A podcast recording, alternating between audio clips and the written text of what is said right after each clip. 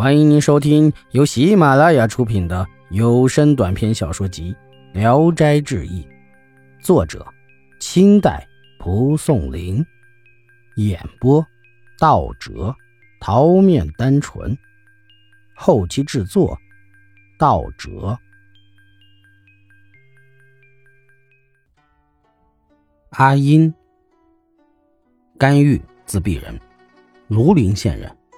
父母在他年轻的时候就去世了，留下了个弟弟叫甘觉，字双璧。从五岁起就由哥哥抚养。甘玉性情友爱，对待弟弟如同自己的儿子。后来甘觉渐渐长大，生得一表人才，秀美出众，而且很聪明，文章写得好。甘玉更加喜爱他，常说：“我弟弟才貌出众，不能不找个好媳妇儿。”但是由于过分挑剔，始终没有找到满意的。一天，甘玉在匡三寺庙里读书，夜里刚躺下，听到窗外有女子说话的声音。他偷偷一看，见有三四个女郎席地而坐，几个婢女正摆酒上菜，都长得特别漂亮。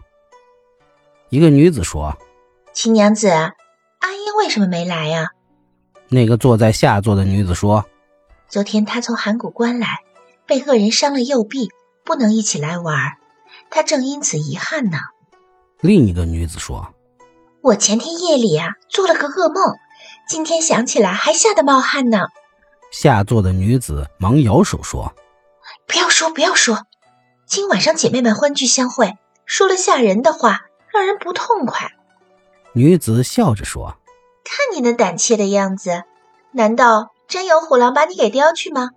你要是不让我说，必须唱一首歌为我们祝酒。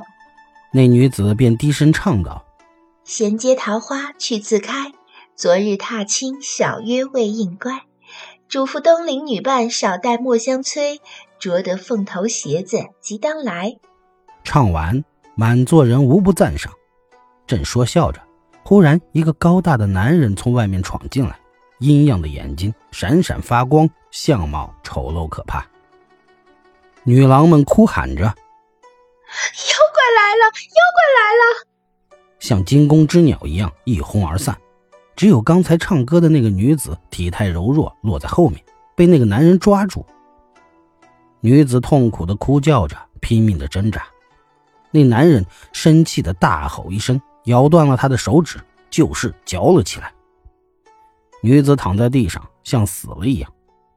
甘玉怜悯之心顿起，再也忍耐不住，急忙抽出剑，开门冲出去，向那男人一剑砍去，砍掉了大腿。那人忍痛逃走了。甘玉扶女子进屋，见她面如土色，血流满了衣袖，看她的手，右手拇指已经断了。甘玉撕下一块布给她包好，女子才呻吟着说。救命之恩，让我怎样报答呢？甘玉自从看到他时，心中已经暗暗为弟弟盘算，就把自己的意思告诉了女子。女子说：“我这样一个残疾之人，不能操持家务了，应当另外为令弟找一个好的。”甘玉问他的姓氏，女子回答说：“姓秦。”甘玉给他铺好被褥，让他暂时在这里休养。自己抱着铺盖到别处去睡了。第二天一早，甘玉来看那女子，床上却已经空了。甘玉想，她一定是自己回去了。但是访查了邻近的村子，并没有姓秦的。他又到处托亲戚朋友打听，也没有一个确实的消息。回去与弟弟说起这事儿，还悔恨的像丢失了什么宝贝似的。甘觉一天偶尔到野外游玩。遇见了一个十五六岁的少女，风姿美好，看着甘觉微笑，像有话要说。他四面看了看，问甘觉说：“你可是甘家的二郎吗？”甘觉回答说：“是。”少女说：“令尊曾给你和我订过婚约，你怎么今天想违背婚约，另外跟秦家订婚呢？”甘觉说：“小生幼年失去了父母，家中的亲戚朋友我都不知道。”请告诉我你的家事，我回去问我哥哥。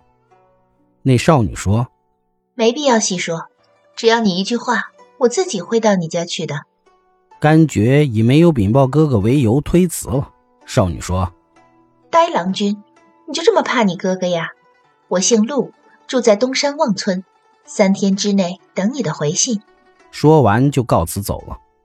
甘觉回家跟哥嫂讲了这事儿，哥哥说：“简直是胡说八道。父亲去世时我都二十多岁了，如果有这事儿，我能没听说过吗？”又觉得那女子一人在野外行走，还与男子随便搭话，更加看不起她。本集演播到此结束，谢谢大家的收听，喜欢请点赞、评论、订阅一下。